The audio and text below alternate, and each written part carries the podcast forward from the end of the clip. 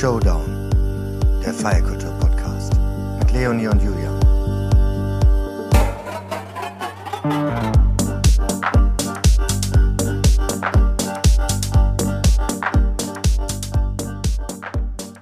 Flo Chock, herzlich willkommen. Hallo. Hallo Hi. Julian, schön, dass ihr beide da seid. Hi zusammen. Ähm, ich erzähle mal ein bisschen was über dich. Du bist Festival Director vom Melt Festival. Du arbeitest unter anderem auch bei der Booking Agentur Good Life, die auch für weitere Festivals wie zum Beispiel das Splash, Superbloom, Full Force äh, oder auch für das Booking von Künstlern wie Macklemore, Monolink, The Blaze, Paul Kalkbrenner etc. etc. zuständig ist. Ihr seid ja mittlerweile äh, richtig, richtig groß geworden, kann man sagen. Ne? Also in Hinblick so, so aufs Melt Festival und die ganzen anderen Festivals.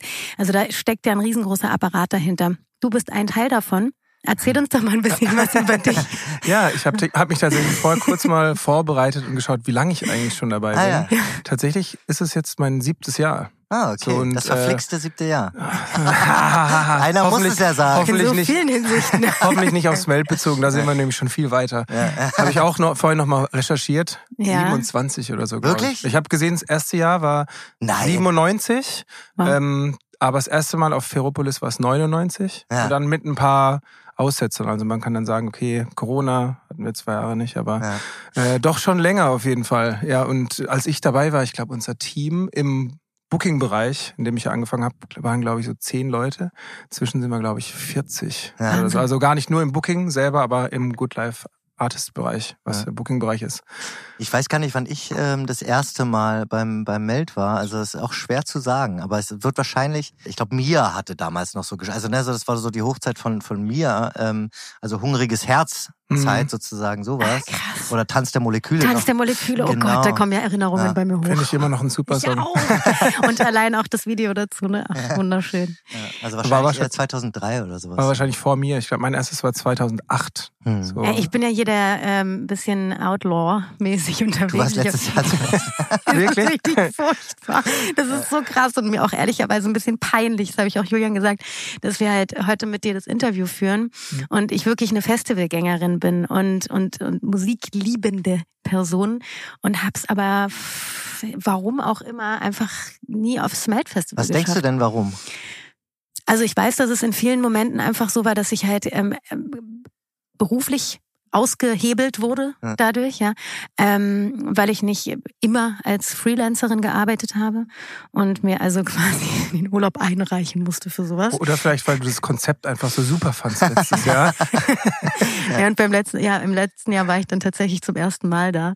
Aber ähm, wir wollen ja nicht von mir sprechen und von meinen peinlichen Nichtbesuchen beim Med Festival, sondern wir wollen von dir sprechen. Äh, erzähl uns doch mal wirklich ein bisschen die Anfänge von dir. Wie bist du da hingekommen? Was bedeutet auch das Melt Festival oder generell diese Arbeit für dich? Und ähm, wo, wo siehst du dich da auch in der, ähm, sage ich mal, Kultur positioniert? Mhm. Ähm, ja, genau, wie ich ja schon meinte, so ich bin jetzt sieben Jahre in äh, sieben Jahre bei Good Life, hab aber schon viel früher angefangen, mich mit der elektronischen Musik jetzt würde ich mal sagen zu beschäftigen. Also ganz früher so direkt nach dem Abi Zivi gemacht und dann direkt mal nach Hamburg. Ähm, hab da dann tatsächlich so ein kleines Kollektiv mit betreut. Oh mein Gott, jetzt Techno Music hieß es Mhm. damals, so an dieser ich ganzen. Ed Das- Banger Die T-Shirts auch kennt man und so. Ja, Ja, ja, mit Dirty die. Disco Youth. Ja, voll. Richtig, mit Phil damals genau. in dem Studio auch gesessen und dann so Ja. selber Mucke gemacht, selber Lustig. aufgelegt. Es äh, war noch richtig Elektro. es war noch richtig Ja, Elektro. voll. Also es war wirklich dieser French Electro House, Ja, ja. der von Frankreich übergeschwappt wurde. Dann Steve Aoki, wie sie alle hießen. Ja, Ja. ja. Ähm, bin da dann so reingerutscht und habe äh, mich schon immer für Musik interessiert. Ich komme aus einem kleinen Kaff in der Nähe von Heilbronn, so zwischen Heilbronn und Heidelberg. Und tatsächlich Heilbronn, obwohl es so eine kleine Stadt ist, hatte schon immer eine sehr lebhafte elektronische Musikszene. So mit dem Mobilat, was so der After-Hour-Club damals war. Mhm. Marek Hemmern kam dahin, obwohl es irgendwie so eine Ja. 100.000 Einwohner Innenstadt ist. Und äh, habe ja damals mit meinem besten Kumpel halt immer schon viel im Keller ausprobiert. damals noch schön so auf, Röhren, Ja. äh, Lab, äh, Röhren-PCs, dann so eigene Ja. Mixtapes aufgenommen. Und Atari.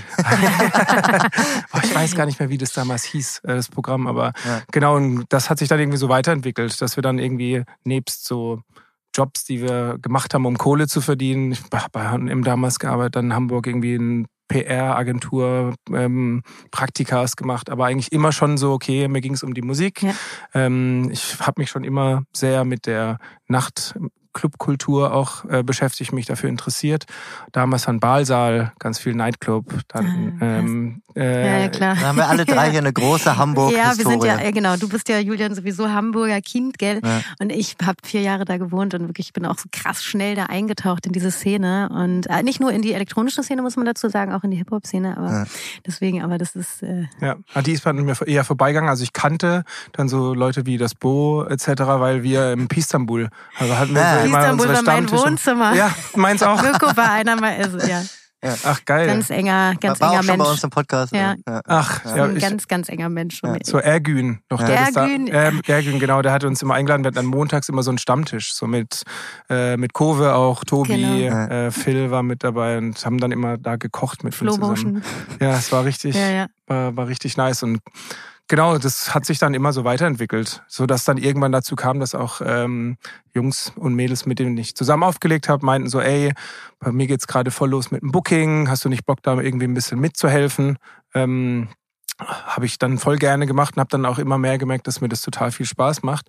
Und durch eine so eine Fügung, würde ich mal sagen, Fügung des Himmels, ähm, kamen dann zwei Freunde auf mich zu, dumme Jungs, Basti und Dave, die so meinten, ey, wir sind in einer Booking-Agentur in Berlin, äh, der Bomber der Herzen, mhm. die spezialisieren sich eigentlich eher so auf, äh, auf Deutschrap und wir sind aber da irgendwie so reingerutscht mhm. und hätten da einen Booker, den wir brauchen und dann hatte ich mich irgendwie eine Woche später, glaube ich, bei denen vorgestellt und die meinten, ja, wenn du willst, kannst du eine Ausbildung bei uns machen und ich so zwei Haken dahinter gemacht, weil ja. Family beruhigt, okay, der Junge macht jetzt doch irgendwas, außer nur der aufzulegen. Junge hat einen Job. Ja, richtig. der hat eine Ausbildung. Ja. Ähm, Geld. Richtig, und bin dann äh, super schnell nach Berlin gezogen. Bomber der Herzen, auch geile Booking-Agentur, ne? Ja. Die ihr also auch haben wahnsinnig habt. gute KünstlerInnen. Ja. Ja, genau, es war ja dann irgendwie so der Werdegang bei Bomber der Herzen meine Ausbildung ja. gemacht. Ähm, dann irgendwann aber ähm, kamen Stefan und Justus auf mich zu vermeldet und meinten, unser DJ-Booker oder der sich um die elektronischen Sachen gekümmert hat, hat die Firma verlassen, Alex Gralisch, mhm. der dann zu Universal ist und ähm, Tim Böning, mein damaliger Chef und Ausbilder, der war schon immer so, okay Flo, ey, wir wollen dich nicht irgendwie halten und aufhalten, ähm, wenn du Bock hast, mehr zu machen, das hat er damals schon gesehen, ich hatte Lust, einfach elektronische, internationale Themen zu arbeiten, meinte er, ey, geh den Schritt und äh, so bin ich dann vor sieben Jahren damals bei Mail Booking gelandet. Hat go with the flow. Go with the flow. und seitdem hat sich echt einiges entwickelt. Ja, wie, cool. Wie, wie du auch schon meintest, so, es war zehn Leute waren wir damals und ja. jetzt gehören wir zu Live Nation. Ja, ja ich, ich weiß gar nicht, wie lange wir uns schon kennen. Es ist auf jeden Fall schon etliche Jahre, Jahrzehnte fast, äh, würde ich sagen. Auf jeden Fall. Ja. Und ihr wart auch schon immer so ein, also ne, ähm, ihr beide, sage ich jetzt mal so, wart auch schon immer extrem driven. So, das fand ich auch immer cool. Man hat sofort gemerkt, so da, da geht was, so ihr brennt irgendwie und ähm, und du hast auf jeden Fall auch dann, ihr beide auch eigentlich, dann, dann äh, Tobi und du auch den Weg dann äh, gemacht. Ähm, äh, lass uns doch noch mal ein bisschen übers übers Mail sprechen. Der jetzt by the way auch wieder ja. neben mir am Platz sitzt. Ja, der ja Wirklich? auch, ja ja, die, zwischendurch ja auch in einer anderen Booking-Agentur gearbeitet hat und jetzt äh, ja auch wieder, ähm, also vor Ort ist ja bei uns ja, integrierte wurde die elektronische Abteilung und äh, jetzt so neben finden mir sich Sachen die Wege dann wieder zurück, ne? Shoutout to, to everyone. Und Tobi Klose. Ja. Alex. genau. Und ähm, was ist denn für dich das Spezielle am, am Meld auch? Also was für, macht für, für dich das Meld aus? Äh, wofür steht das Festival auch für dich? Also für mich zum einen, das war eins meiner ersten Festivals, die ich selber natürlich besucht hatte als äh, glaube 19-jähriger Junge damals. Sonne, Mond und Sterne tatsächlich war mein erstes Festival ja. und äh, darauf kam dann direkt Smelt. Lustig, weil da ist auch nur kurze Historie, mhm. daher kommt ja Good Life. Ne? Also äh, Sonne, Mond, Sterne ist ja sozusagen so das Ursprungsfestival für diese Agentur, für die Firma, oder? Und, also und dann, ein Teil davon, genau, Marco, ja, genau. einer unserer Geschäftsführenden. Ich finde ja den Titel fantastisch, ne? Good ja. Life ist auf jeden Fall was, was ich sehr stark unterstreiche, finde ich sehr gut. Und dann, und dann kam das, das Meld als, als nächstes. Also es ist dann, ist, ist nicht daraus entstanden, weil ja. Marco und Rico sich ja, also ist jetzt gefährliches Halbwissen, ne, irgendwann äh, getrennt hatten und meinten so, ey, Rico macht es alleine weiter. Marco dann damals, ich weiß nicht, ob es mit Matthias Hörstmann dann war, zusammengegangen ja. ist, ähm, weil das Meld ist ja aus der Intro entstanden. Ja. So mehr oder weniger, genau. Und Marco ist dann mit seinem Blick auf okay, ich bin Festivalveranstaltender und habe äh, hab so den Überblick darauf ähm, damit reingegangen. Da hatten sie ja Stefan dazugeholt, der ja Intro-Praktikant auch, glaube ich, mhm. damals war mhm. noch oder auch ein ganz junger Redakteur da, stimmt. der dann das Festival mit übernommen hat. Stefan, ich hoffe, das stimmt, was ich sage. ähm, genau, und äh, daraus ist es dann entstanden. Ja. So damals, ich habe es jetzt auch nochmal nachgelesen, es war ja auch nicht von Ursprung an in Ferropolis. Mhm. Es war zwischendurch mein Lerz am Flughafen. Stimmt. Ach krass. Also nicht, dass ich da war, aber, aber ja. ich hab's gehört. Ja. Aber natürlich Stimmt. die, also die Historie mit dem mit dem Intro, also vergisst man natürlich ab und zu mal, weil irgendwie ne, weil die Zeiten schon so lange her wirken. Auch schon wieder sieben, acht Jahre, ja. glaube ich her, oder? Also nee, ich weiß gar nicht, ob es noch da war, als ich angefangen habe. Mhm wie gesagt, es fühlt sich jetzt schon so ewig her. Aber das macht natürlich auch Sinn, also sozusagen, wenn man jetzt sagt, wo, also auch, wo liegen die musikalischen Wurzeln, ne? was ist sozusagen so die, ähm, äh, äh, was ist der Fokus des Festivals? Und das war natürlich auch, auch dieses Magazin, ne? so diese Verbindung von, ja, auch irgendwie Indie, Alternative, äh, auch ein bisschen Pop, ne, so und ähm, das war alles irgendwie da drin. Und das ist auch, was ich glaube ich immer so spannend mhm. fand, so, also, dass du wirklich so eine super breite Vielfalt an Genres irgendwie entdecken konntest. Ne? War ja für mich auch immer so ein Entdecker-Innen-Festival. Ne? Ja. Das ist ja das, was wir eigentlich auch die Jahre hinweg über immer weiter so auf dem Top-Level erreichen ja. wollten und auch immer noch möchten natürlich. Mhm. Und sich das aber, was auch die Schwierigkeit ist des Festivals, aber gleichzeitig auch was, was mir so viel Spaß macht, so diese am Zeitgeist liegenden Genres immer wieder neu zu entdecken und aufs Festival zu mhm. bringen, den Leuten das nahe zu bringen. Und das ist auf jeden Fall, wenn du dann immer wieder diese Leute hast, wo ist der Indie? Ja, Wo ist der Indie hin? Ja. Wo ist der Sleepless Floor? Ja. Ähm, so diese natürlich Leute, die in Nostalgie schwelgen und immer sagen, ja, das Meld ist aber ein Indie-Festival. Nee, das ist es eigentlich nicht. Und klar, durch die Intro war es einfach zur damaligen Zeit mit die am angesagtesten, äh, am angesagtesten Musikrichtung. Ne? Mhm. Ähm, das war es jetzt aber in den letzten Jahren einfach nicht mehr für die junge Zielgruppe, die wir fürs Meld ansprechen wollen. Ich habe das Gefühl, es kommt so langsam wieder, mhm. aber das ist auch, glaube ich, was das Meld finde ich einzigartig macht, aber auch schwierig zu bucken. Ja. Aber es ist auch schwierig, ne, äh, da halt dann irgendwie so den Draht und und den den schmalen Grat zu finden zwischen Kommerz und ähm, Subkultur. Subkultur, ja. genau. Also wirklich da den, den, den Weg zu finden, der trotzdem noch gut funktioniert mhm. und ähm, der Spaß macht. Und das habt ihr die viele Jahre vorher gut gut machen können und ja. Naja, und, und natürlich, also. Oder, und, oder gut umgesetzt, gut ja. umgesetzt. Und jetzt, also, aber da kommen wir, glaube ich, später auch ja, nochmal ja. so ein bisschen drauf auf diese ganzen Themen, die ja unglaublich spannend sind. Ja. Ähm, also alleine die, äh, der, der, der Niedergang auch oder die Veränderung von Genres. Also muss man ja auch sagen, auch da ist ja ein riesiger äh, Umbruch Umbruch. Und ähm, um jetzt nochmal über das Besondere vom Mel zu sprechen, ähm, äh, der Ort macht natürlich auch sehr, sehr viel aus. Definitiv, oder? klar. Also ich meine, alle diese Bilder funktionieren am besten auf Instagram auch immer. Ne? Ich meine, für Leute, die es noch niemals gesehen haben, aber auch das erste Mal da sind. Ich ja? bin umgefallen, wirklich. ist es natürlich äh, diese Kulisse ne, mit ja. den Baggern. Du hast das Gefühl, es ist Mad Max, kind of Style, aber wenn die Dinger nachts so schön beleuchtet sind, mhm. ähm, fühlst du dich schon wie in so einer anderen Welt und hast jetzt dann daneben auch diesen schönen Wald, den wir so toll mhm. ausgebaut mhm. haben in den letzten Jahren. Hast du auch nochmal auf dem Gelände selber einen super Kontrast, ne? aber von überall siehst du natürlich diese immensen Bagger da mhm. unter vor dir, neben dir mhm. oder wo auch immer also du als dich ich darauf gelaufen bin zum ersten Mal, dachte ich, das war wirklich wie so eine Barriere. Man hat so eine andere Welt plötzlich betreten. Und ich habe wirklich schon so viele Festivals gesehen. Und das war aber auf eine seltsame Art und Weise ist da wie so Zeit zum Stillstand gekommen. Ähm, ich kann gar nicht sagen, warum, hm. aber es war wie so eine, wie so ein Portal auf einmal. Und dann waren diese massiven, großen ähm, Bagger und, und, und Mechaniken einfach auch, die man so sonst einfach nicht zu sehen bekommt aus solch ja. nächster Nähe. Und das war schon ja. ganz schön beeindruckend. Und ich muss sagen, für mich ist es jedes Jahr immer wieder aufs Neue mhm. so imposant. Ne? Also ich habe so ich würde total gerne mal fühlen, was eine Person fühlt, die das erste Mal ja. dahin geht, weil ja. ich kann mich nicht mehr daran erinnern, weil es schon zu lange her ja. ist. Aber trotzdem ist es jedes Jahr aufs Neue immer wieder, wenn ich da hinkomme, denkst boah, krass. Aber kannst du es dann immer noch trotzdem auch so ein bisschen, also so fühlen und äh, wie, wie ein wie ein Fan oder ist das? Äh, das ist das, was ich meine. So ich ich kann es definitiv noch fühlen, weil einfach an sich ich meine, wenn ich einen schönen äh, Berg sehe, dann finde ich den auch das zehnte Mal wieder Ja. mega nice.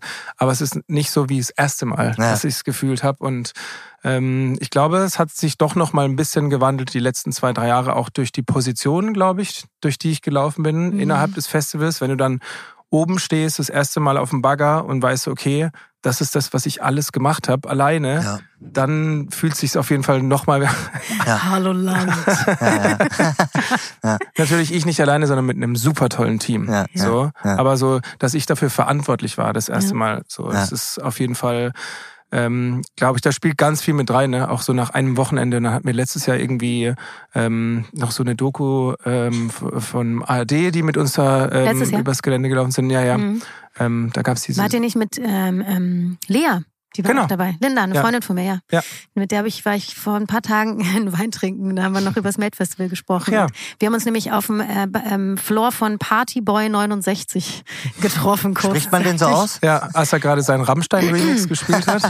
Ich, ja, ich, also ähm, ich sag da jetzt, ich, habe da erstmal keine Meinung. dich jetzt geschmacklich.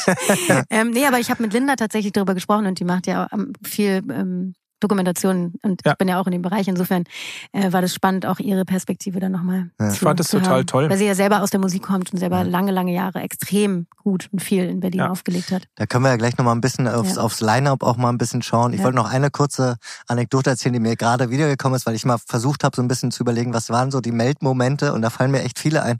Aber ein, einer der krassesten, und da war ich, äh, also da muss ich wirklich äh, ganz ehrlich äh, junger Student gewesen sein, der irgendwann, ich glaube am Samstag Nacht um ein Uhr oder halb eins oder so in einer, in einer Studenten-WG in Berlin gesagt hat, ich fahre da jetzt hin.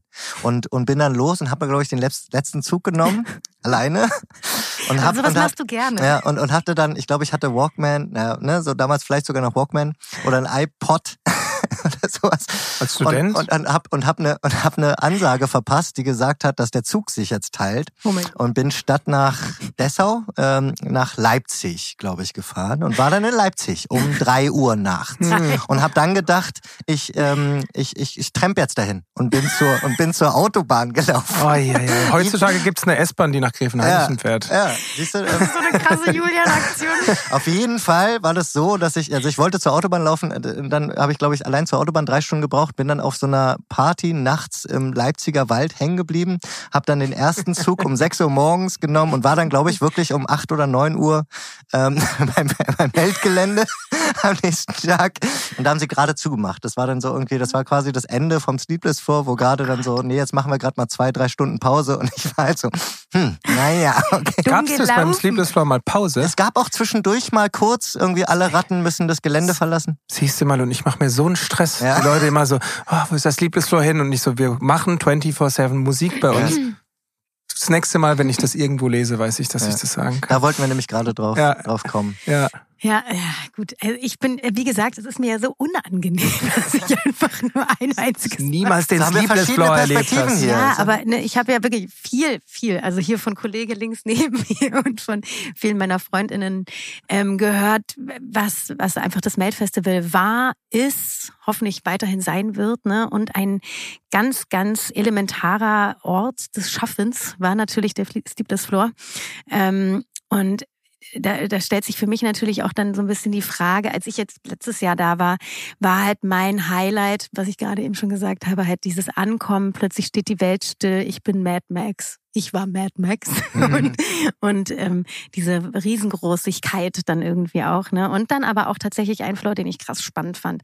Die äh, Rollerbahn vorne. Roller die, Disco? Die Roller Disco, die echt Jetzt so. Autoscooter. Die Okay. Autoscooter, genau. Mhm. Die Autoscooterbahn, die sich ja so ein bisschen als ein kleiner äh, Hype auch entwickelt hat, richtig? Voll. Vielleicht auch den Sleepless Floor auf eine Art und Weise dann irgendwann ablösen wird äh, oder abgelöst hat.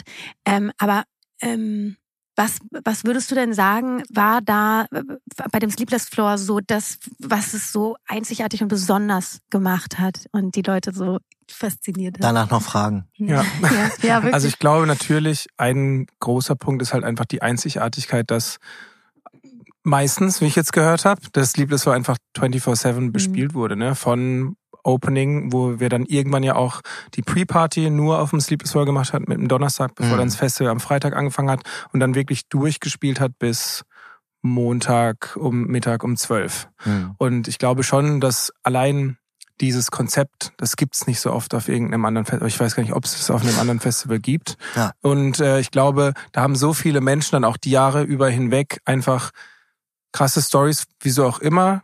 Ähm, ja. Wahrscheinlich auch in unterschiedlichen äh, Glücksstadien äh, dort und gewesen Levels. sind und Levels, die du natürlich da den ganzen Tag über mhm. hinweg mit musikalischer Untermalung und guter musikalischer ja. Untermalung einfach erleben kannst. Ne? Und ich meine, da haben halt auch einfach unfassbar große Acts gespielt zu ja. Zeiten, zu denen die eigentlich nicht spielen würden. Ja. Ähm, weil sie unbedingt da spielen wollten. Auch vielleicht Acts, die man sich eigentlich sonst gar nicht hätte leisten können in ja. dem Gesamtkonstrukt. Das, das muss man nämlich nochmal sagen, weil das war schon natürlich zu einer Zeit damals das Ding. Das war eine lange Zeit außerhalb des Festivalgeländes. Ja. Und das war natürlich dann auch sozusagen so, man konnte jetzt auch einfach mal kurz aus Berlin oder wie auch immer hinfahren, ohne äh, aufs Festival gehen zu müssen. Aber natürlich hat's trotzdem, war es trotzdem Anzugspunkt dadurch und hat, glaube ich, dann auch für viele war es dann auch der Schlüssel zum Meld, um dann zu sagen, na dann gehe ich auch gerne aufs Festival. Ähm, aber ich glaube trotzdem haben viele auch einfach den Ausflug gemacht, nur mal kurz da tanzen zu gehen. Und das war natürlich schon besonders, dass man sich das traut. Das definitiv. Und wie du auch sagtest, so, du konntest eigentlich eine Zeit lang auch, du hast gar kein Festival-Ticket gebraucht mhm. und konntest nur zum Sleepless Floor fahren. Das hat sich dann aber irgendwann auch geändert. Und ähm, um darauf zu, hinzugehen, wieso wir äh, den Sleepless Floor jetzt gekappt haben. Oder was heißt, wir haben ihn jetzt erstmal schlafen gelegt, würde ja. ich sagen. Ähm, da gab es mehrere Gründe dafür. also zu, Sleepless Floor muss man kurz ein Nickerchen machen. Nickerchen machen. Aber ich finde es auch so geil, was für das, was für ein krasses Commitment das ist, ne? An ein Festival, wenn sich so grob, was du gerade meintest, und danach lasse ich dich sofort weitersprechen. Mhm, Aber ich finde das so krass cool, wenn wirklich dann so Riesenacts und nicht nur die Riesenacts, weil nicht nur die Riesenacts sind gut, sondern auch kleine Acts sind genauso gut. Aber wenn die sagen so, ey, wir nehmen uns die drei Stunden jetzt nochmal und wir spielen da jetzt einfach nochmal oder zwei Stunden, was für ein krasses Commitment das auch an eine Qualität an ein Festival ist, ne? Und, und auch an eine Idee von einem Floor und von der Bespielung. Also das ist schon was Besonderes. Voll. Mhm. Und ähm, genau, das ist das Ding, was wir jetzt unter anderem mit diesem neuen Floor auf dem Campingplatz versuchen. Ne? Mhm. Also es ähm, Ding ist, worüber wir uns ganz viele Gedanken gemacht haben, auch schon in den letzten Jahren, als ich noch nicht als Director des Festivals ähm, da war, sondern als, als Booker zusammen mit einigen anderen äh, KollegInnen. Da hatten wir uns schon immer mal wieder gefragt, wie bekommen wir denn den Sleepless Floor wirklich auch 24-7 bespielt, sodass die Leute vor Ort sind. Weil was immer die Problematik schon war, ist einfach die Entfernung ja. vom Campingplatz zum Sleepless Floor. Ne?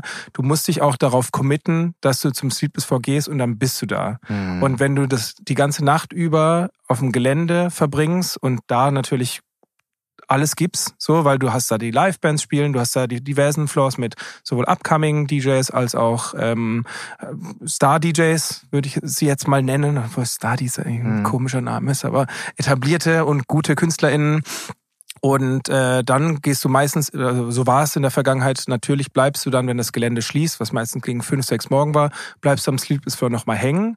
Und ja. äh, ab um acht, Weil neun. Auch die Busse fuhren, ne? Und so, ne? Genau, aber ab um acht, neun ist dann schon die Energie bei vielen Leuten raus. Ich würde nicht sagen bei allen, aber dass die Leute dann so schon eher gesagt haben, okay, lass mal zum Campingplatz und jetzt mal ein bisschen chillen. Und von 10, 11 Uhr bis um 17, 18 Uhr, wenn die Leute wieder aufs Gelände gegangen sind, muss man einfach sagen, das haben vielleicht viele Leute dann auch nicht immer im, in ihrer in, so wahrgenommen mehr, genau, oder in ihrer Romantisierung so ja. des, des Floors verstanden, dass da eigentlich Totentanz war mhm. öfters, ne? Oder darf man das sagen, dass da nichts los war. Ja. Also du hattest eigentlich schon in der Regel da dann so 20, 30 Leute tanzen ähm, und natürlich auch jetzt mal wirtschaftlich gedacht hat es ja. dann nicht so viel Sinn gemacht. Aber auch für die KünstlerInnen natürlich, die da gespielt haben, ja. war das halt nicht schön. Ne? Ja. Du hast dann halt einfach vor fünf bis zehn Leuten gespielt und warst dann da zum Teil, zum Teil auch einen Moskoman, habe ich zum Beispiel 2019 gesehen. Das kann ich mich noch dran erinnern. War super heiß, war mega nice. Ist ja immer schon sehr, sehr heiß da auch. Ja, das auch.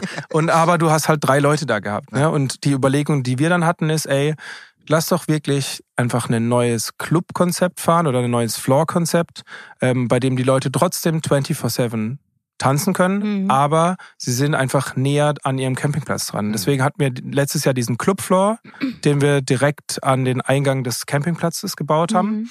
Ähm, und der hat super gut funktioniert. Der hat um 5 Uhr morgens aufgemacht, hat bis um 18 Uhr abends gespielt und du hattest da immer eigentlich deine paar hundert Leute da, mhm. weil du hattest auch direkt einen Zugang zum Wasser, du konntest da baden.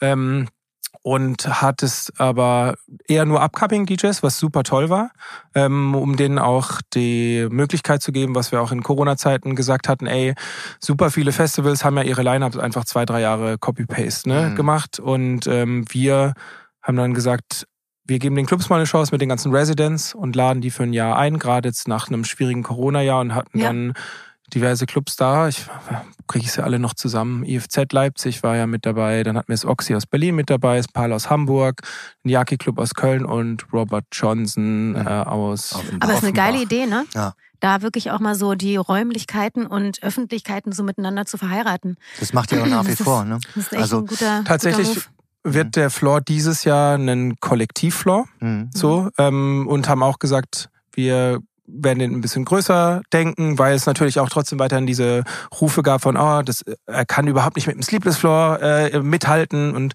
verstehe ich auf jeden Fall auch mhm. vom Rahmenprogramm, was die Größe der Artists angeht, aber nicht von der Qualität her mhm. natürlich, weil ein größerer DJ ist nicht besser als ein kleinerer DJ, aber natürlich verstehen wir das als ein Festival auch und mhm. ein Festival, das natürlich eine Programmierung hat von großen und kleinen Artists und auch einen gewissen Anspruch hat an Ticketverkäufen. Mhm. und ähm, Man wir muss haben sich jetzt, auch halten können. Ja. Definitiv. Und wir haben jetzt deshalb diesen Floor-Arbeitstitel Beach Floor mhm. ähm, äh, so bespielt, dass wir dieses Jahr drei Kollektive haben, die jeden, jeden Tag, also jeden Tag äh, hostet ein Kollektiv den Floor. Darfst wir du haben, sagen, welche? Ja, Teutonics mhm. macht einen Tag. Ähm, Job Jobse mit Strangelove mhm. macht einen Tag und dann haben wir noch Multisex, die den Tag hosten. Oh, die machen's Closing. Cool. Ja. Und das wird super spannend. Mega geil. Wow. Haben ja, wir dann, allem, ja, voll. Ich freue mich auf Teutonics. Also das ist eh ähm, so. Aber da können wir ja noch mal so ein bisschen gleich. Ähm, äh, äh, du hast jetzt gerade schon mal so ein bisschen angesprochen, ähm, dass ähm, auch Pandemie ähm, grundsätzlich, also es gab jetzt viele Einflüsse wahrscheinlich auch für euch. Kannst du noch mal ein bisschen erläutern, warum ihr jetzt auch so ein bisschen, sage ich mal, umgedacht habt im letzten Jahr, warum ihr euch so ein bisschen neu aufgestellt habt. Natürlich zum einen auch Switch vielleicht auch hinter den Kulissen, dann auch irgendwie vor den Kulissen Genres, Pandemie. Und kannst du vielleicht noch mal ein bisschen erläutern, was da euer Konzept war, auch zum letzten Jahr zum zum zum Wiederanfang, sage ich mal so. Voll. Ähm, also genau, seit Stefans Rückgang ähm, oder Weggang, sage ich mal, den ich natürlich immer noch schmerzlich vermisse, mhm. ähm, schau dann an Stefan, ähm, war es so, dass wir zum einen, also wir konnten zum einen aus dem wirtschaftlichen Gedanken diese ganzen Gagen, die die großen Live-Acts inzwischen einfach fordern, die sich einfach die letzten Jahre hier wirklich pro Jahr einfach so immens gesteigert haben, dass wir gesagt haben, ey, wir können eigentlich mit einem Festival in der Kapazität nicht mehr mithalten, um wirtschaftlich. Also da äh, reden wir jetzt auch von Tomorrowland oder also solchen. Äh, nee, das also gar nicht mal, aber ich meine, also für einen Meld an sich ist es eh super schwierig, jedes Jahr die richtigen Headliner zu finden, mhm. die finanzierbar sind. Ähm, und äh, dadurch, dass wir einfach sehr, würde ich mal sagen, zwar Genre divers, aber nicht so poppig, dass wir sagen, wir würden ja. jeden Popstar auf die auf, aufs Meld buchen. Vor allem haben wir auch das Geld nicht dafür. Mhm. So, also es war ja schon immer so diese Florence and the Machines und Bonnie Vers, die XX sind ja schon super Beispiele für mhm. Headliner, die wir auf dem Festival hatten.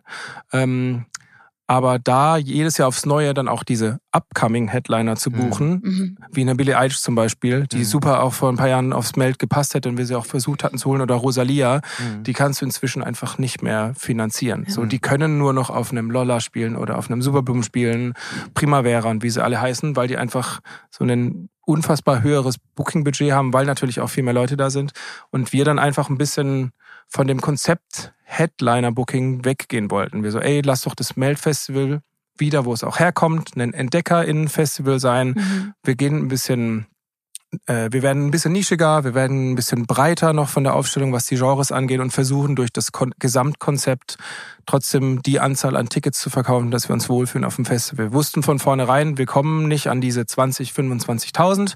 Ähm, dazu wussten wir dann auch, es ist ein schwieriges Jahr der Pandemie, so wie du auch schon meintest, es gab, wenn wir darauf äh, eingehen wollen, ist halt einfach unfassbare Kostensteigerung von Personal, von Technik, TechnikverleiherInnen, die es gar nicht mehr gibt. Mhm.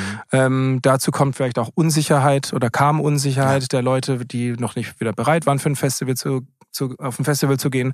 Dazu kommt dann eine neue Generation, die genau. heranwächst, die noch nie auf dem Festival waren. Wir ja. wussten überhaupt nicht, sind überhaupt noch bereit, auf ein Festival zu gehen? Wollen die überhaupt noch campen? Ja. So, es mhm. waren eine andere Generation, die weggebrochen ist, muss man ja auch sagen. Auch da ja eine Ablösung, die halt eben gesagt hat, ich habe einen neuen Job, ich habe ähm, ne, in den drei Jahren, ich habe mich komplett da verändert, ähm, ich gehe vielleicht jetzt nicht mehr aus, genau. Voll. So ja. die, die halt auch gesagt haben, ja, in Corona-Zeiten habe ich gemerkt, ist ja eigentlich auch ganz cool zu Hause zu sein. Ich meine, ja. das hast du ja auch. Ja, so ein Abgewöhnen eigentlich, ne? Ja. Das ist halt total krass, das, was man gar nicht denkt, dass das überhaupt passieren kann, dass man sich von sowas entwöhnt. Ja. Aber ich glaube tatsächlich in gewissen äh, Alterskategorien oder vielleicht auch, wo man es gerade anfängt zu lernen, ähm, steigt man entweder nicht ein oder aus. Hm.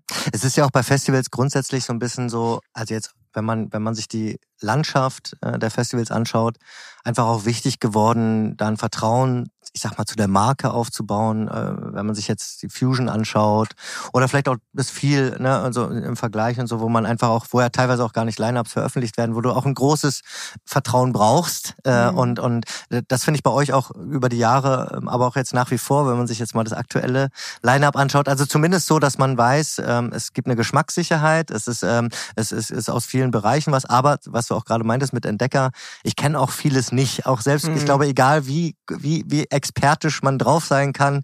Äh, man wird auf jeden Fall vieles auch entdecken können. Ähm, und, und, darauf muss man sich einfach einlassen. Ja. Und so war es aber, finde ich, auch schon immer. Ja. Ne? Also klar, ich glaube, wie gesagt, was ich auch vorhin schon meinte, wir sind ein bisschen spitzer geworden. Ähm, aber bei mir kommt es, glaube ich, auch und ich will jetzt dir nicht zu nahe treten. Ich habe natürlich auch ein Team von äh, Menschen um mich rum, die halt Anfang 20 sind ja. und die geben mir halt Dinge rein, die ich selber auch nicht auf dem Schirm hätte. Ne? Aber sag, okay, ich glaube, das funktioniert für unsere Zielgruppe und das ist auch das, was die, würde ich jetzt mal so, die Kids ja. entdecken möchten. Ja. Und äh, wenn dann aber unser Eins dahin geht, es trotzdem cool finde. Ja. Ne? Was meinst du damit? ich würde einfach sagen, Was meinst die, du damit? die, die Ü30-Fraktion. ja. aber, aber um da nochmal ein bisschen jetzt äh, von dem Ü30-Term wegzukommen, ähm, äh, können wir bald so ein, können wir bald so ein Logo auf den, auf den Podcast. Halt die Klappe. Nein, ähm, ähm, ist, ähm, was sind für dich denn die Highlights äh, des, des, des Lineups und vielleicht auch, was war das spannendste Booking für dich hinter den Kulissen auch? Oh, schwierig, finde ich immer so, wenn man so fragt, was ist, was ist der, der oder die beste Act oder was sind die Highlights? Nee, sagen wir mal so, was war das, welches Booking war am herausforderndsten? Also das ist wie immer eigentlich definitiv das Headliner-Booking ja. oder ich würde jetzt mal sagen, wir wollen ja wie gesagt weg von diesem Headline-Denken, aber trotzdem, wenn man aufs Line-Up schaut, dann hast du ja diese, würde ich mal sagen, diese Satelliten-Acts, ne? Und das ist für mich und wo ich schon seit fünf Jahren dran arbeite und die wir eigentlich schon mal hatten auf dem Festival und dann durch Covid nicht funktioniert, ist auf definitiv FK Twix. Ja. So Riesenfan, noch nie live gesehen, ähm, aber immer nur gehört, wenn sie eine Show äh, mhm. irgendwie spielt, dass es halt einfach ein Theaterstück ist. Ja. So und wir haben sie dieses Jahr exklusiv bei uns, was ich halt oh. unfassbar toll finde. Exklusiv heißt äh, kein deutschlandweit. Ja. Genau. Und ähm, wie gesagt, hatte schon mal nicht geklappt und dann äh, heißt es immer wieder, ja, sie spielt nächstes Jahr nicht, sie arbeitet noch am Album und jedes Jahr fragst du aufs Neue und dann äh, war ich schon so weit, dass es eigentlich geklappt hätte und dann hieß, ah nee, doch nicht, sie bereitet sich eventuell nur für Glastonbury vor. Dann habe ich durch KollegInnen, mit denen man ja dann auch spricht, so ganz europaweit mit anderen Festivals von Primavera gehört, von meinem Freund, ja nee, wir buchen die jetzt aber nicht so, hä? Und ich so, fuck, selbes Wochenende wie Smelt, jetzt kriege ich die wieder nicht. Und hab's dann wirklich irgendwie noch hinbekommen, dass wir sie auf den Donnerstag bei uns bekommen. Ach so, okay. Jetzt wissen es auch alle Leute. Ähm, die, die ständig fragen, wann welcher Act spielt. Bei ihr wisst es ja schon. Aber sie ist natürlich halt für mich persönlich auch, weil ich ein großer Fan bin ja. von ihrer Musik und äh, einfach auch äh, sie als Person einfach so spannend ja. finde.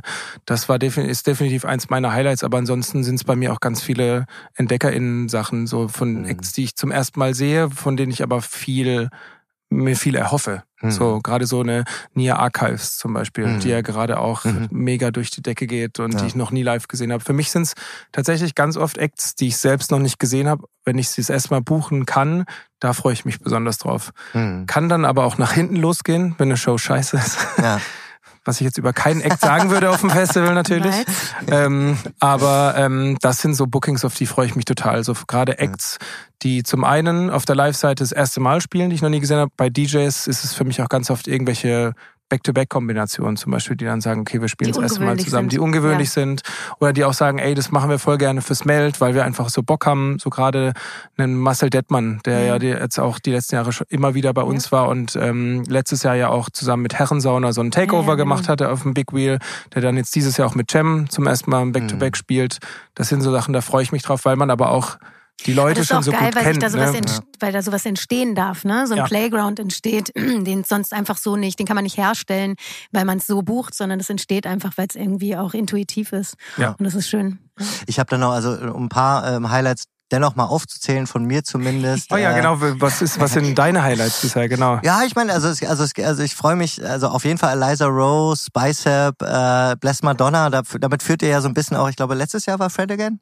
Mhm. Und dann hat man da also, also ne, äh, ähm, We Lost äh, Dancing, freue ich mich natürlich. Das muss ich auch mal ganz kurz nur einwerfen, was auch viele Leute immer nicht mitbekommen oder was wir viel mehr kommunizieren müssten. Die ganzen Acts, auch wie Fred Again, The Blaze, ähm, oh, und noch so Caroline Polacek, Shy Girl, Ja. die sind alle auf dem Festival. Ein Jahr später gehen die alle durch die Decke. Hm, Also ja. gerade Fred Again. Ich meine, Ja. ich plane mit dem jetzt gerade. Arenenshows für dieses Jahr. Es ist, Ja. ist verrückt, aber mach gerne weiter. Ihr seid eine, ihr seid eine Starmaschine.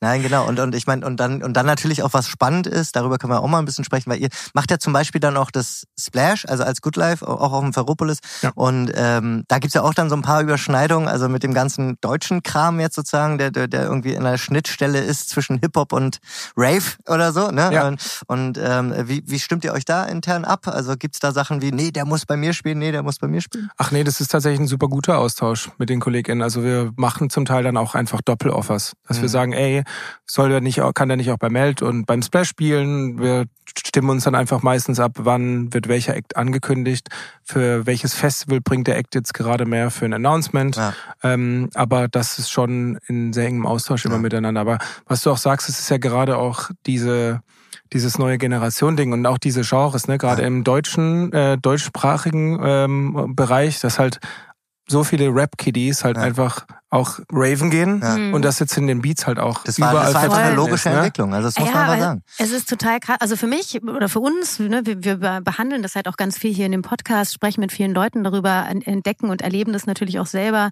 als Menschen, die halt ganz viel mit Musik zu tun haben. Aber überhaupt, dass da so in so einer Geschwindigkeit halt irgendwie was passiert ist, jetzt auch gefühlt so über die letzten drei Jahre, auch über die Pandemie. Ne? Ja. Leute waren zu Hause, haben da irgendwie produziert, haben irgendwie sich auch neu entdeckt oder konnten sich nicht entdecken, weil sie noch irgendwie quasi den Absprung nicht nehmen konnten, weil sie gerade von 17 zu 18 äh, gestolpert sind. Dann plötzlich gab es gar keinen Raum für die. Ne? Ähm, und dann ist auf einmal hat sich der Sound so schnell verändert. Ähm, und das hört man ja auch. Und da würde ich jetzt auch gerne kurz mal Ja. hinreisen ähm, zu diesem ähm, Style, der sich natürlich jetzt auch entwickelt hat, was, wie du sagtest, für vielleicht deine Mitarbeitenden und Mitarbeiterinnen dann auch etwas ist, die mit 19, die dann Sachen an die Hand geben, die für dich so, hey, okay, krass, den gibt's jetzt oder Ja. die. Autoscooter. Ähm, ja, genau, voll. Und dass, dass sich das aber dahin entwickelt. Und wie, wie, wie glaubst du denn oder wie fühlt sich das für dich an, dass es da jetzt so eine, so eine Extremgeschwindigkeit reingekommen ist und gleichzeitig natürlich auch eine Entwicklung stattgefunden hat? Also Veränderung ist ja gleichzeitig auch Entwicklung, was was Gutes ist. Aber ähm, wie, wie ist es für dich in deiner, ja, als dein, du als Booker, ähm, als Mensch, der sich mit Musik auseinandersetzt, ähm, Ich wie, glaube, wie fühlt so- sich das an? Genau, ich glaube, es gab ja schon immer die Veränderungen in der elektronischen Musikszene. Was ist gerade angesagt, was ist gerade trendy? Ich finde, wir hatten eine Zeit lang wirklich diese ganzen Hauspartys schon ein bisschen länger her, die einfach super gut funktioniert haben. Dann kam Techno wieder, was ja eh schon immer ähm, in Berlin aber ja einen hohen Stellenwert hatte. Ähm, und ich finde es ganz spannend, definitiv, wie du meintest, dieses schnelle, diese 150 BPM Trance, äh, Happy, Ja. ich würde schon Rave. Heavy Rave, genau, Hardcore ist nochmal was anderes, weil das ist ja nochmal so eine andere Bubble, die Gibt's gerade auch, ja. überall Ja. explodiert, ne, was wir auch dieses Jahr das erste Mal ausprobieren mit Voxnox, mit, mit diesem Label, die halt einfach auch 150 BPM Hardcore Techno Skin on Skin, feiern. ist das das? Oder? Skin on Skin äh, spielt tatsächlich auch auf dem Ja. Meld, aber nicht auf der Bühne. Ja. Ähm, Aber ich Ab- finde das halt so krass, also wenn ich das höre, ne, was wir vorhin ganz am Anfang auch gesagt haben mit Partyboy 69, als ich da ankam, das war halt für mich total der Backflash zu, wo ich angefangen habe zu feiern. mhm. Also wie früher dann auch geraved wurde eigentlich, ne? Und ähm, im, am, im ersten Moment war das total familiär, hat sich das total familiär angefühlt und im gleichen Moment war das so, hä, aber und das funktioniert jetzt einfach Mhm. wieder. Mhm. Das ist auch, irgendwo ist es ja auch geil, Voll. weißt du? Ich, ich kann dem auch was abgewinnen. Und ich Total, glaube, das ist ja wie in der. Popmusik. Alles Ja. kommt wieder zurück, Ja. ne? Nach wie viel, 20 Jahren? Oder, Musik lebt vom Loop. Ja, definitiv. so. Und ich muss sagen, ich finde es einfach, äh, einfach mal ein bisschen befreiend, dass Ja. alles nicht so eng genommen wird. Natürlich ist es, äh, es gibt dann immer diese, äh, würde ich mal sagen, die die sich sehr, sehr stark mit elektronischer Musik beschäftigen, die sagen, oh, das hatte keinen Platz hier eigentlich und mhm. ähm, das, äh, das ist Klamauk-Musik, Musik, aber das finde ich gar nicht so. Ähm, es prägt ja mit. Es prägt mit, definitiv. Ja. Und ähm, ich glaube auch für die, was wir auch vorhin meinten, die neue junge Generation, ist es einfach eine Musik, mit der können die sich identifizieren, weil es ist einfach nicht so engständig, es ist irgendwie befreiend, es macht Spaß ja. und Menschen, die irgendwie zwei Jahre lang eingesperrt waren und auch nicht feiern gehen konnten, ja. jetzt dann halt einfach hm auf mega happy Trance Beats und dann kommt ja. mal ein Britney Spears Edit und die Leute denken, okay. auch geil, da mal mit dem Augenzwinkern wieder ranzugehen, ne? Voll. Und mit den schnellen Brillen und so. Und ich finde es echt irgendwie, es macht, also schnelle ehrlicherweise, Brille. ja, eine schnelle Brille, wirklich, das ist so. Aber ich finde ich, ich, ich kann immer mehr dem abgewinnen, muss ja. ich ganz ehrlich Ich auch, gestehen. also ich habe auch eine Zeit lang gebraucht. Und ja. man, man darf ja auch noch eins nicht vergessen, was ja auch noch dazu kommt, ist Abgrenzung. Das ist ja auch wirklich in, also in einem bestimmten Alter unglaublich wichtig, auch etwas zu machen, was halt niemand anders versteht. Also das war für mich genauso wichtig. Du, also man möchte ja auch ein Genre haben, wo alle anderen, ähm, bestenfalls Ältere, einen angucken und sagen, what the fuck is happening? Hey, ich wurde genauso angeguckt früher. und ich muss dazu sagen, ich finde, jede, jedes Genre und jede elektronische Musikecke muss ja, sollte irgendwie Platz haben, ne? Ja. weil dafür steht Voll. ja auch die Szene, Kunst. ne? einfach ähm, äh, für inklusiv zu sein. Ne? Ja. Voll. Und leben und leben lassen. Und das ist halt wirklich genau das. Jeder sollte sich versuchen in der Form, wenn jemand sagt, das ist Kunst, dann kann niemand, also wenn ich sage, das ist Kunst und ihr sagt, das ist aber keine Kunst, dann ist es trotzdem für mich Kunst. Ja. Und das finde ich total in Ordnung. Und dann ist es für mich jedenfalls Kunst. Ja. Alle anderen finden es scheiße finden, aber ich finde es Und wie du auch gesagt hast, der Autoscooter, und da, da haben wir ja dieses Jahr drei Kollektive mit Nonsuch, ähm, Club Heartbroken und ähm, den Jungs von DJ Heartstring, die ihre mhm. Partyreihe da hosten, haben wir ja genau diese Musiksparte ja. auf den ja. Hype-Floor, sage ich jetzt mal so, gepackt und ich habe schon ein bisschen Angst, dass der Floor zu klein wird. Das ist, ja. ist, das, ist, das, ist das sozusagen internes Wording oder ist das, nennt ihr den so? Den Hype-Floor? Ja. habe ich tatsächlich gerade das erste Mal so sehr verwendet. Gut, Aber äh, Autoscooter wird, es, wird er dieses Jahr heißen. Und letztes Mal war es die Rollerbahn, äh, bei die ähm, Rollerscooterbahn, ne? Genau. Also Rollschuhbahn. Genau. genau. und das war ja eigentlich ursprünglich auch gar nicht so gedacht. Ne? Also wir hatten das ist da versehentlich auch, passiert eigentlich. Genau, oder? Christian meinte auch so, als ich donnerstags dann noch bei ihm stand auf dem Gelände, meinte so, das sind ja nur die Boxen des äh, Autoscooters. Glaubst du, das pass äh, funktioniert? Und er so, ja, ja, mhm. Und am ersten Mal haben wir gemerkt, dass die kompletten Boxen zerrissen ja, hat. Klar. Und haben dann halt einfach in, am Morgen, Freitagmorgen, dann einfach noch aus Berlin, glaube ich, irgendwie Boxen rangeholt. und äh, das war die beste Entscheidung, die wir machen konnten. Also wirklich dieser Flow. Ich bin da mit Acts, wie auch Leon Weinhold, der da noch mhm. live mit seiner Band ja. gespielt hat, der ist da eine Stunde stehen geblieben. Also was ist denn hier los eigentlich gerade? Ja, ihr müsst ihn aber wirklich länger offen lassen, weil letztes Mal war es ja ein Gehänge und Gefänge und Gedrängel um die letzten Slots, ne, die letzten Stunden da zu spielen. Ja. Und die, den letzten Slot hat der Kuriose gespielt. Ja. Und vorher, das war wirklich ein, Raulito hat vorher gespielt und davor hat, ähm, war das die Chef Hackhoff? Ich weiß es nicht. Nee. Nee, nee, die war auf der Paper. Die war auf der, ja genau, stimmt. Ich weiß gar nicht mehr vorher. Auf jeden Fall war das wirklich, also ihr müsst den lang, lang, lang Wir lassen den von, offen von Anfang bis zum Ende, solange ja. wie es Gelände ja, auf hat, hat der solange auch auf Gelände. das Infield, wie ja. wir es nennen. Ähm, ich fange uns noch mal kurz ein bisschen ein. Ne? Also ne, wir sind uns ja hier irgendwie gerade auch alle einig und es ist gut, dass Dinge passieren und dass sich Dinge verändern und dass es sich vielleicht für uns auch erst im ersten Moment so ein bisschen, was passiert ja. hier mit unserer Berliner Technokultur? Und ähm, der Tagesspiegel hat ja nicht umsonst hat ja geschrieben, der Berliner Techno äh, stirbt aus und schafft sich ab. Wo ich mir auch denke, so okay, krasse Ansage. Mhm. Ähm, vom Tagesspiegel. Vom, ja. Tag, vom Tagesspiegel. Ähm, und dennoch, was, was steckt dahinter? Wir selber sind, glaube ich, so ein bisschen auch Beispiel dafür, dass man sich halt wirklich auch gewöhnen muss an gewisse Dinge. Ähm, hast du denn trotzdem das Gefühl, dass da auch was dran ist und vielleicht auch jetzt generell betrachtet auf euer Festival, jetzt nicht nur auf die ähm, KünstlerInnen, die ihr bucht, sondern auch auf die Gäste, die ihr da habt, dass ihr da eventuell auch Menschen jetzt verliert auf dieser Strecke und Stammgäste eventuell ähm, nicht mehr nicht mehr kommen? Also ich denke, Stammgäste mit Sicherheit, wie wir auch vorhin schon äh, gesagt hatten, ist einfach, die eventuell aus dem Festival rauswachsen, die aber auch sagen, ey, ich kann mich einfach mit der Musik an sich nicht mehr identifizieren. Mhm. Was ich aber auf jeden Fall widerlegen will, ist so, dass sich Techno abschafft und vor allem bei uns gibt's ja so eine große Bandbreite an elektronischer Musik, so dass eigentlich für jede, jede Person, die sich irgendwie mit einer elektronischen Musik äh, beschäftigt, äh, was findet. Ich meine, wie du schon meintest, wir haben nebst diesem Autoscooter-Floor auch eine Blessed Madonna da, wir haben einen mhm. Solomon mhm. da dieses Jahr, wir haben äh, Daphne da, Joy Orbison spielt da, also eigentlich Freddie K, Back-to-Back, Dr. Rubenstein und mhm. wie sie alle heißen, wie vorhin schon auch erwähnt mit, äh, mit unseren Takeovern von Multisex. Also ich glaube, man sieht es ja auch noch im Berliner Clubkosmos. Ne? Es gibt schon sehr viele dieser neu Partyreihen der, wie ich finde, so neuen elektronischen Musik, also was bei uns so auf einem Autoscooter stattfindet. Mhm.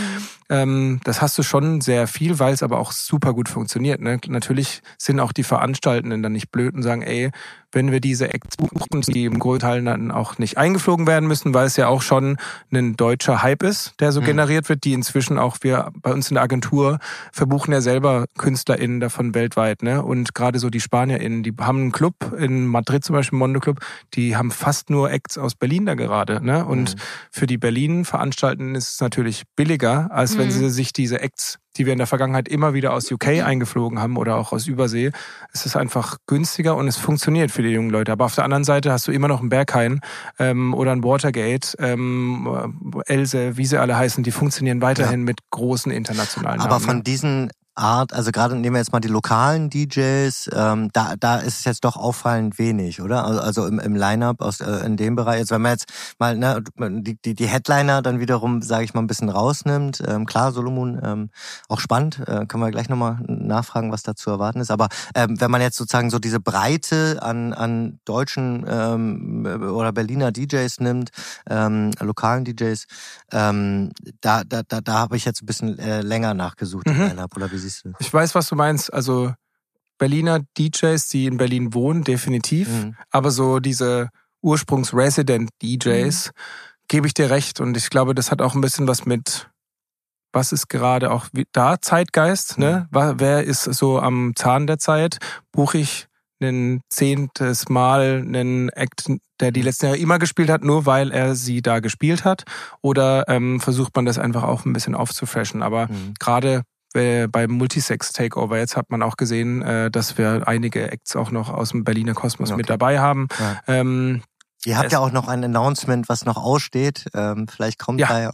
definitiv. Und letzte Woche ja auch mit dem Clubfloor Announcement. Da ja. waren ja auf jeden Fall auch einige Artists mit dabei, die aus Berlin kommen gerade. Ja. Aber ich gebe dir schon recht. Also früher war das schon noch mehr, dass du diese Residents aus den ganzen Berliner Clubs da hattest auf dem Festival, auch durch den Sleepless Floor, würde ich jetzt nicht sagen geschuldet, ja, aber ja. natürlich auch, weil Stimmt. du einfach da so viele Slots gefüllt hattest. Ich glaube, das war sogar mal, gab es so Zeiten, wo Empro das gehostet hat oder so? Das kommt, kommt, kommt mir gerade irgendwo ganz hinten aus dem Hinterkopf. Wer also Empro? Das, ja. der mittlerweile in der, in der Hammerhalle äh, im Sisyphos äh, äh, Resident ist. Die Hammerhalle also, ne, soll also, auch verändert werden, ne? Ja. So. Ja. Aber ähm, also da noch die Nachfrage in dem Bereich, ist das auch, weil du hattest vorhin auch über Zielgruppen und so gesprochen, ihr seid ja auch sehr international orientiert, sage ich mal so. Also ihr habt ja auch viele Gäste aus Holland, aus, aus England. Ja. Ähm, äh, ist das dem auch ein bisschen geschuldet oder äh, ist das eher so ein, guckt ihr eigentlich mehr auf Berlin und alle, die dazugehören, oder guckt ihr auch genauso auf andere Länder? Definitiv. Also ich glaube, auch wenn du nach den Ticketverkäufen schaust, ist ganz interessant, dass wir die letzten Jahre, glaube ich, super viele Zuwachs. Also wir hatten immer schon super viele Leute aus Holland da. Ähm, Irland ist tatsächlich ganz stark geworden. Jetzt natürlich auch durch die Bicep Show, weil die, glaube ich, nur noch zwei oder drei Festivals dieses ja. Jahr spielen, ähm, bevor es wieder ins Studio geht, haben wir da auf jeden Fall auch eine große Followerschaft. UK gar nicht so viel, wie man jetzt denken würde, weil die wahrscheinlich alle rüber zum Sonar, äh, ja. zum, nicht zum Sonar, zum Primavera fliegen. Ja.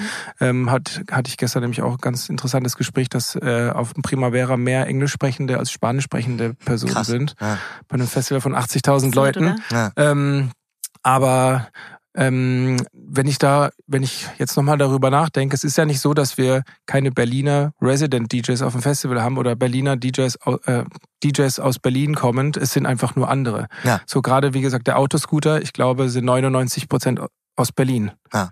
Ähm, es sind aber nur nicht mehr diese typischen Berghain Resident ja. DJs oder so sagen wir es jetzt mal so. Mhm. Marcel haben wir ja immer noch ja. mit dabei, ne? Ja. Aber deswegen meinte ich so, die Highlights werden sozusagen gesetzt noch, ähm, ähm, aber sozusagen also in dieser Breite, die es vielleicht mal so gab, ist, hat sich da verändert, ähm, vielleicht auch weil ähm, vielleicht weil ist es auch mein Anspruch an Internationalität fürs Festival, so dass man sagt, okay, wir sind aus Berlin und wir möchten die Berliner Bubble natürlich auch einfangen. Und ich hatte das Gefühl letztes Jahr, dass komplett Berlin da war, weil eigentlich jeder DJ oder jede DJ, die gespielt hatte, aus Berlin dann ihre Crew mitgebracht hat, was, mhm. wie ich finde, total schön war. Mhm. Ähm, aber du bist schon richtig da. Also es hat sich auf jeden Fall geändert. Mhm. Wie schafft man es eigentlich hinterm äh, im Booking-Bereich und hinter den Kulissen auch so eine Diversität äh, zu, zu, zu garantieren und herzustellen? Ähm, wie, wie sehr achtet Ich glaube, das muss ein innerer Antrieb einfach sein, aber mir wäre das immer schon super wichtig. Also auch, ich glaube schon auch durch, durch Stefan natürlich, auch als Mentor, mit dem ich mich super viel ausgetauscht habe und auch Gespräche auch mit meinen engen FreundInnen, war es einfach schon immer so, dass ich finde, ey, du kannst mit einem großen Festival, gerade wenn es auch einen großen Teil an elektronischer Musik hat, ja. kannst du einfach genauso viele weibliche als auch männliche männliche und auch einen, äh, einen hoffentlich immer größer werdenden Anteil auch an, an queeren Personen auf einem Festival äh, stattfinden lassen. Gerade auch dadurch wirklich, dass wir ja. Sorry. Nee, so, so, nee, ich, ich dachte nur gerade daran, was du vorhin gesagt hast, nämlich, ähm, dass ihr sowieso dadurch, dass ihr halt so genreübergreifend auch seid, ne, und, und viele verschiedene Genres be, ähm, ähm, beachtet und, und ähm, stattfinden lässt. Dadurch entsteht, finde ich, auch eine ähm, Diversität, die sonst auf Festivals, die wirklich sich rein auf Elektronik ähm, beziehen, viel einfacher. Ja. Aber da würde ich dir, glaube ich, widersprechen. Ja? Ich finde gerade der elektronische Part des Festivals macht es einfacher, dass du auch eine Findest Diversität du? schaffen kannst. Weil der ja, vielleicht schon weiter fortgeschritten ist in der Entwicklung. Aber findet ihr nicht, dass es gerade so in dem ähm, etwas, sage ich mal, kommerzielleren Bereich, ja, und ich sage das jetzt extra mit äh, Anführungszeichen, dass es da, dass da die ähm, Diversität doch ein bisschen das, nein? Da ist es schwieriger. Findet ja. ihr? Ja, ja? finde ich ja? schon. Also ja, de definitiv. Okay. Ich finde auch so, gerade das Live-Booking ist immer herausfordernder, aber war für mich schon immer Wirklich? wichtig, dass wir sagen, okay, diese Slots werden von Frauen besetzt, diese Slots werden von Männern besetzt, okay. diese Slots von queeren Personen. Ähm, man sieht's ja, finde ich, ganz eindeutig an allen größeren ähm, kommerzielleren mhm. Festivals, wenn du dir da mal die äh, die die ja. Genderquote anschaust, ist es ja Horror in Deutschland. Okay, also ist, äh, nee, aber stimmt, nee, vollkommen richtig. Dann habe ich das einfach. Aber es ist gut, ne? Das ist einfach jetzt ist schön zu hören, so dass man, dass man, also äh, ne, und deswegen auch eine Bestätigung. Ja. Dennoch natürlich nur auf einem Weg, also ja. ne, auch ja. bei der elektronischen Musik, aber schon wahrscheinlich Genre ähm, über, übergreifend am weitesten. Ich glaube, wir haben es letztes Jahr auf knapp 56 Prozent Männer cool. zu 44 Prozent Frauen mhm. oder 42 und dann 2 Prozent queer, äh, trans mhm. äh, Personen ja. gebracht. Hm.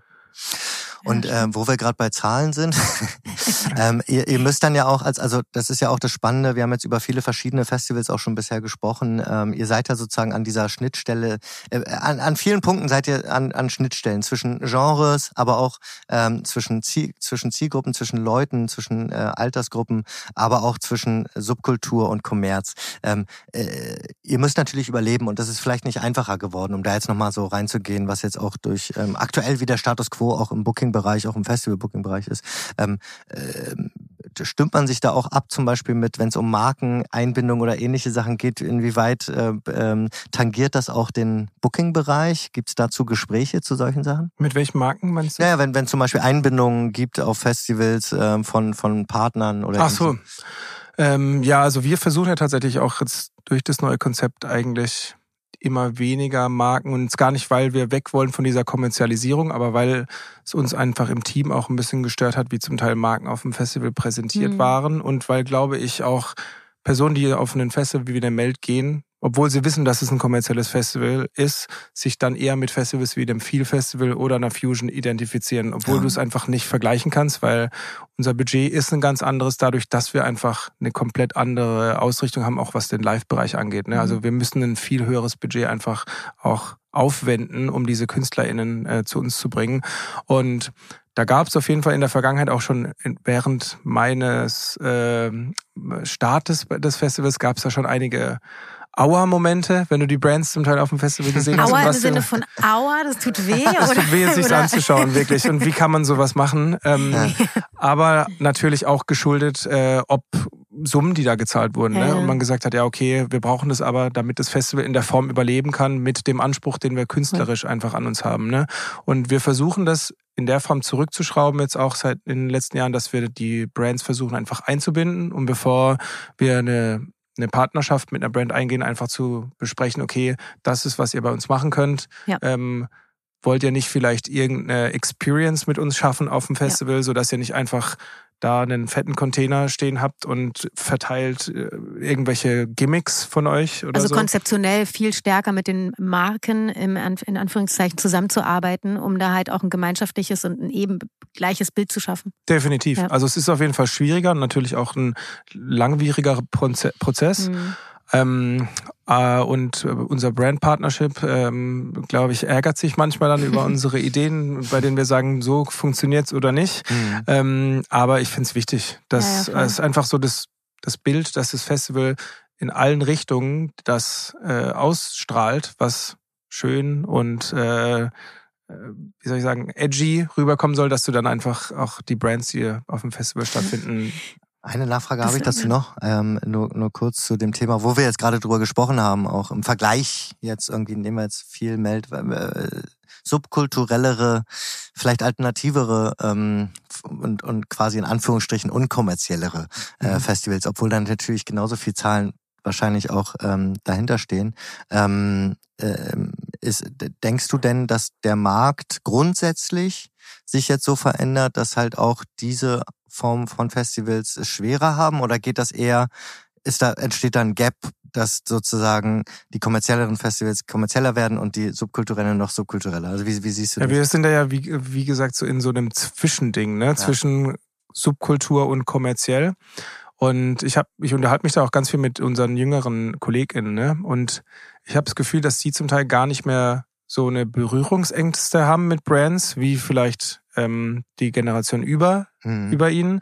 Ähm, und ich glaube, also im Allgemeinen glaube ich eh, es gibt eine komplette Übersättigung des Festivalmarkts, ne? Und das, Marktes, und das hat man auch voll gemerkt in den letzten Jahren, auch durch Covid. So gefühlt hat jedes Jahr versucht, ein neues Festival äh, in der elektronischen Kollektiv. Musik aufzumachen. Mhm. Ähm, oder ein Kollektiv, genau. Und das hast du gemerkt auch durch Covid, ne, dass, dass da einige dann auch schon weggebrochen sind. Und ich glaube, diese unkommerziellen Festivals werden weiterhin bestehen und ähm, sich, ich glaube einfach, Leute, die da hingehen, sind dann viel loyaler auch zu den mhm. Festivals. Ne? Und da geht's ja auch einfach um Experience und Eskapismus und bei vielen der Festivals, wenn man ehrlich ist, da geht's ja dann auch nicht rein ums Line-up, sondern ich gehe da hin und lass mich einfach fallen. Ne? Und ja. das ist schon auch ein Anspruch natürlich, den wir unseren Besuchenden geben möchten. Das ist einfach ein Part, finde ich, eines, eines Festivals. Ähm, mhm.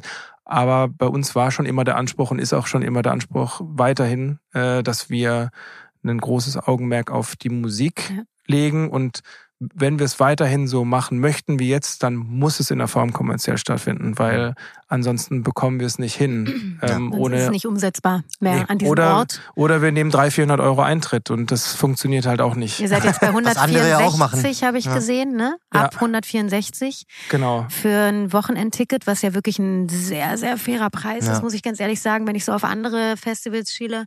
Ähm, die, die vermeintlich unkommerzieller sind. Die vermeintlich unkommerzieller sind. Ich, also also, ne, dafür aber Essen und Trink, Getränkebaden ja, gibt. Zum Beispiel. Ja. Zum Beispiel. Mhm. Da wartet man aber dann sehr ja, lange. Das, das ist meist dann, meist dann ein harter Kampf.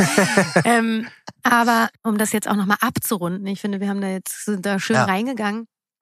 Ähm, wenn wir jetzt, und dieses Jahr werde ich natürlich auch auf dem Melt-Festival sein. Sehr schön. Mit dir, Julian. Ja, auf jeden Fall. natürlich gerne eingeladen. und, ähm, aber wie wird sich denn jetzt das äh, Melt dieses Jahr zeigen? Also im letzten Jahr habe ich es ja wirklich nur am letzten Tag mitbekommen und das war ein bisschen leerer und die Stände waren schon leerer und, und, und die, die, die Stages waren auch relativ überschaubar. Es liegt aber mit Sicherheit auch daran, dass ich einfach am letzten Tag gekommen bin. Ähm, aber wie wollt ihr euch darstellen? Also jetzt auch gerade nochmal im Hinblick dessen, dass äh, die Energiekosten Kosten sind gestiegen, ja.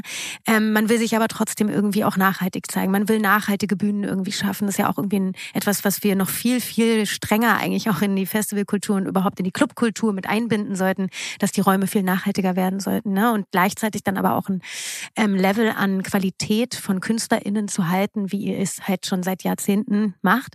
Ähm, wie wird sich euer Festival uns dieses Jahr zeigen? In, welcher, in welchem Glanz und Gloria? Ja, also wir werden definitiv am Konzept festhalten, jetzt erstmal, mhm. was wir letztes Jahr ähm, gestartet hatten. Ne? Ich glaube, ansonsten ein Festival jedes Jahr neu zu denken, ähm, halte ich für falsch, sondern es braucht einfach auch in diesem neuen Umschwung, wie gesagt, des neuen Meltes, äh, wenn wir es jetzt mal so nennen wollen, es braucht einfach seine Zeit, um die Leute daran zu gewöhnen und mhm. denen es auch nahe zu bringen. Von daher, es gibt ein paar Abwandlungen, weil natürlich auch in wie in jedem neuen Projekt, in dem man arbeitet, sieht man dann im ersten Jahr, was hat gut funktioniert, was hat nicht gut funktioniert. Ähm, weshalb es bei uns zum Beispiel so ist, diese ähm, äh, Ping-Pong-Stage, die wir zum Beispiel im letzten Jahr hatten, die vom Gedanke her super schön war, ähm, aber einfach viel zu voluminös und viel mhm. zu groß gedacht für die Kapazität, die wir dann letztes Jahr vor Ort hatten, weil wir einfach überhaupt nicht greifen konnten, ey, wie sieht's denn eigentlich aus in der Arena, in der wir die letzten Jahre mhm. zuvor diese riesen Mainstage hatten? Wie sieht's denn da aus, wenn wir da ein paar kleine Bühnen hinpacken und äh, wie viele Leute braucht es eigentlich, dass es schön aussieht. Mhm. Und ähm, die werden wir jetzt erstmal wieder hinten anstellen, würde ich sagen, weil wir mit derselben Kapazität rechnen wie mhm. im letzten Jahr, was diese 4.000, 5.000 weniger waren als in den Jahren zuvor und haben gesagt, ey, ähm, die Dinge, die super gut funktioniert haben, haben, an denen halten wir fest, beziehungsweise bauen die aus. Mhm. Ein paar Dinge lassen wir erstmal hinten angestellt und sollte sich das dann wieder in die Richtung entwickeln, dass wir sagen, ey, wir haben diese 3.000, 4.000 Menschen wieder mehr in den nächsten Jahren, dann kann man wieder an neue Dinge ja. denken. Dann kommt die Ping-Pong-Stage vielleicht wieder zurück. Äh, wer weiß, ich fand die Idee immer noch super schön, so dass du einfach 360 Grad immer Live-Bands und DJs äh, bespielt sehen kannst, ohne eine Pause. Ähm, aber wie gesagt, die Bühne war zu groß. Ja. War das deine Idee? Das war meine Idee. Ja. Man muss es ja auch einsehen, wenn es nicht ja, funktioniert. Ne? Ich, äh, äh, auf der anderen Seite, wie gesagt, diese Autoscooter-Stage ja. werden wir halt ausbauen in diesem Jahr. Wir, Die bekommt ein fetteres Soundsystem, die bekommt eventuell auch noch ähm, tollen Partner mit dazu, ähm, um das Ding äh, noch ein bisschen präsenter zu machen. Die Bühne am Campingplatz äh, bauen wir noch weiter aus. Wir mhm. wollen ein bisschen mehr noch in Non-Music und Experience Experience-Themen mhm. gehen, was wir die letzten Jahre auch schon immer wieder wie ich finde, super schön ähm, äh, in Szene bringen konnten mit unseren ganzen Drag-Shows, die wir hatten. Voging Ball, den wir die letzten cool. zwei Jahre auf dem Gelände hatten. Ähm, diese Ferropolis-Bühne auf dem auf dem Campingplatz mit den ganzen NGOs und äh, sehr schönen Talks. Das finde ich ist auch ähm, wichtig für ein Festival, um rein wegzugehen von diesem rein musikalischen ja. Festival. Und Ferropolis bleibt. Ferropolis bleibt.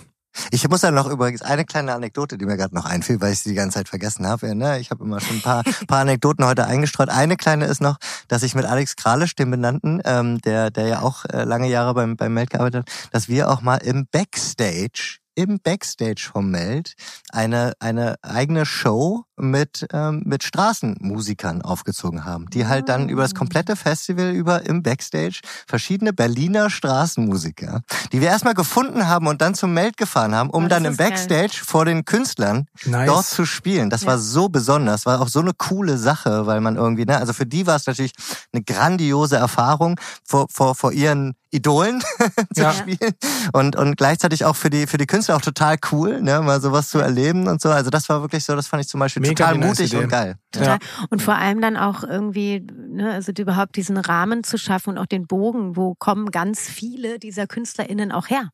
Ne, das ist ja im Endeffekt äh, nicht alles aus einer Castingshow geworden, so. Ja. Ne? das ist halt ganz viel. Genau, vieles kommen aus dem. Ja, die Passion ist eben auch. Ähm, War nicht Ed Sheeran auch so ein Straßenmusiker, ja, ja. der von Elton John in einem Pub entdeckt wurde? Genau. Ich glaube, von Taylor Swift wurde dann so. Von Taylor Swift? Nee. Doch. Wieso, so, wie soll die denn in so einem Pub landen? nee, die hat, also Taylor Swift hat, glaube ich, den letzten An Ansporn, den letzten so. Schubs ah. gegeben, bis dass er dann. Answer Elton. Ja in die, in die Welt der äh, Superreichen über aufgetaucht ist. Aber um dann nochmal jetzt so die letzte Frage, bevor wir zu unseren kurzen, schnellen Fragen kommen. Ähm, wie, wie, also dein Gefühl nochmal kurz, weil ähm, das haben wir jetzt, glaube ich, noch nicht mal so ganz behandelt. Es werden ja auch aktuell viele Tourneen, Shows auch abgesagt. Ähm, wie, wie, wie, wie ist denn jetzt gerade euer Gefühl, also jetzt auch mal übergeordnet, äh, Festivals, Touring, Wegen was, Ticketverkäufen meinst was, was, woran liegt's, dass es jetzt nach wie vor auch irgendwie für alle doch etwas schwierig ist? Was sind da die Gründe gerade? Mhm. Was zählt da rein? Ich, also es ist ja, finde ich, voll die interessante Frage, weil meine Rolle bei uns in der Firma ist ja so zweigeteilt. Ne? Also zum einen habe ich ja die Rolle des Festival Directors vom Meld inne, 50 Prozent. Mhm. Und 50 Prozent leite ich ja noch so das Touring unseres elektronischen Bereichs, also wo es auch um Club, Konzert, aber Clubgeschichten geht, aber auch um Konzerte. Ne?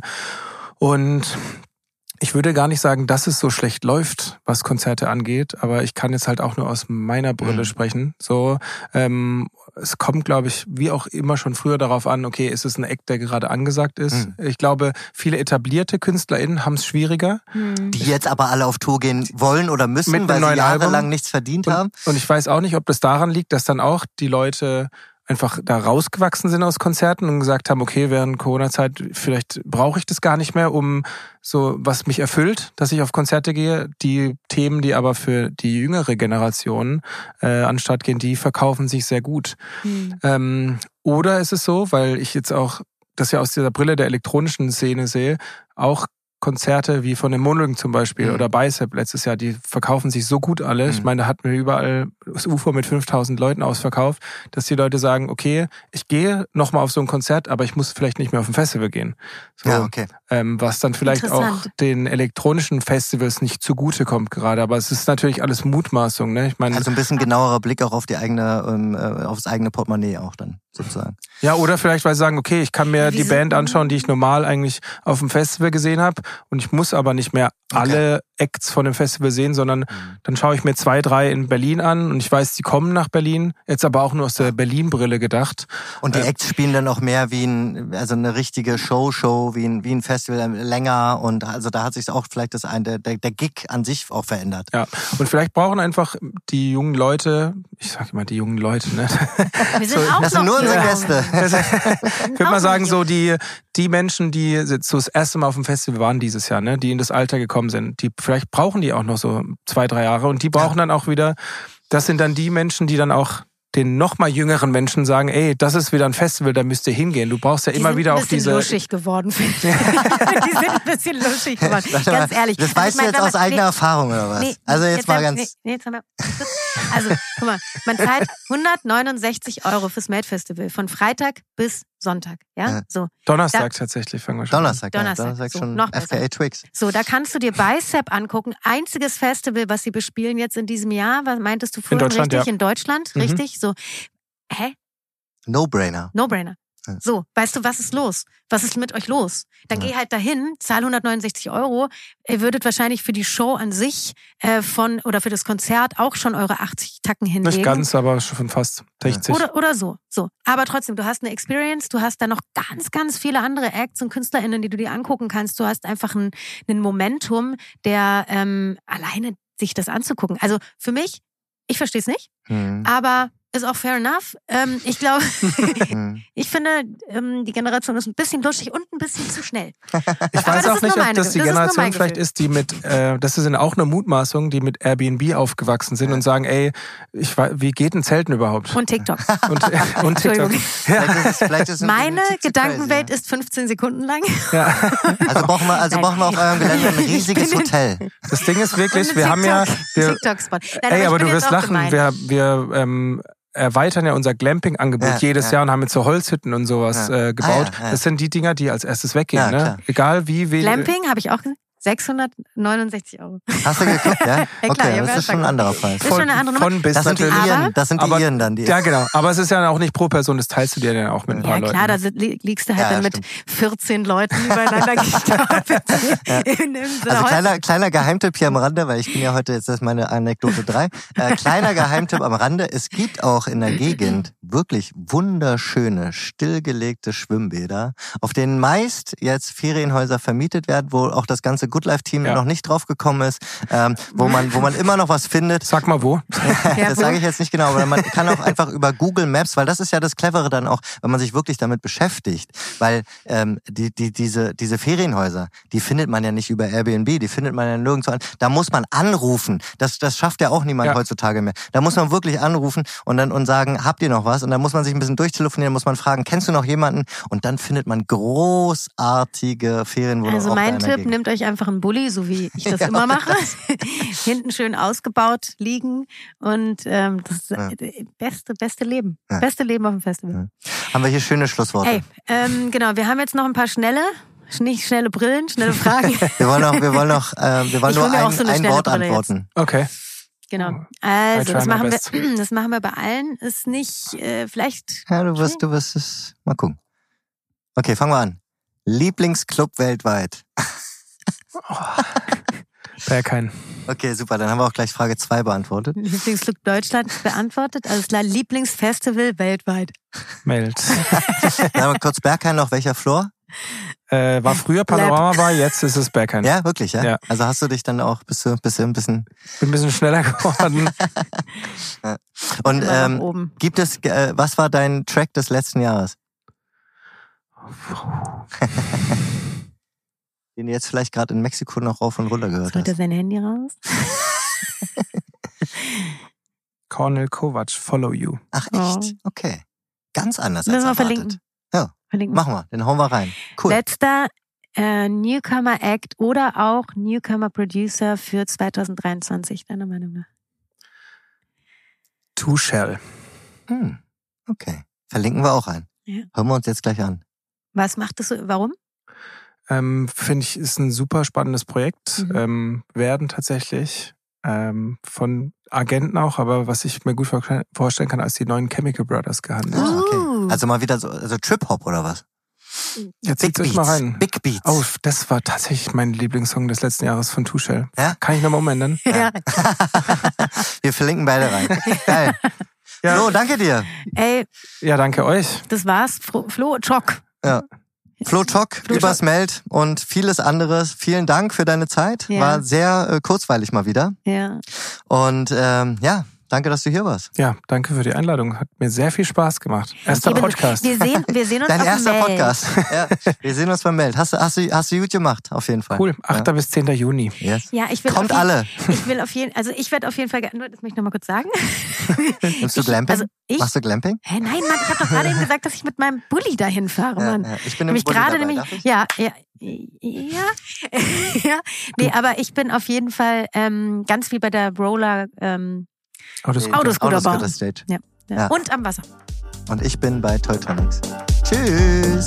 Tschüssi. Tschüss.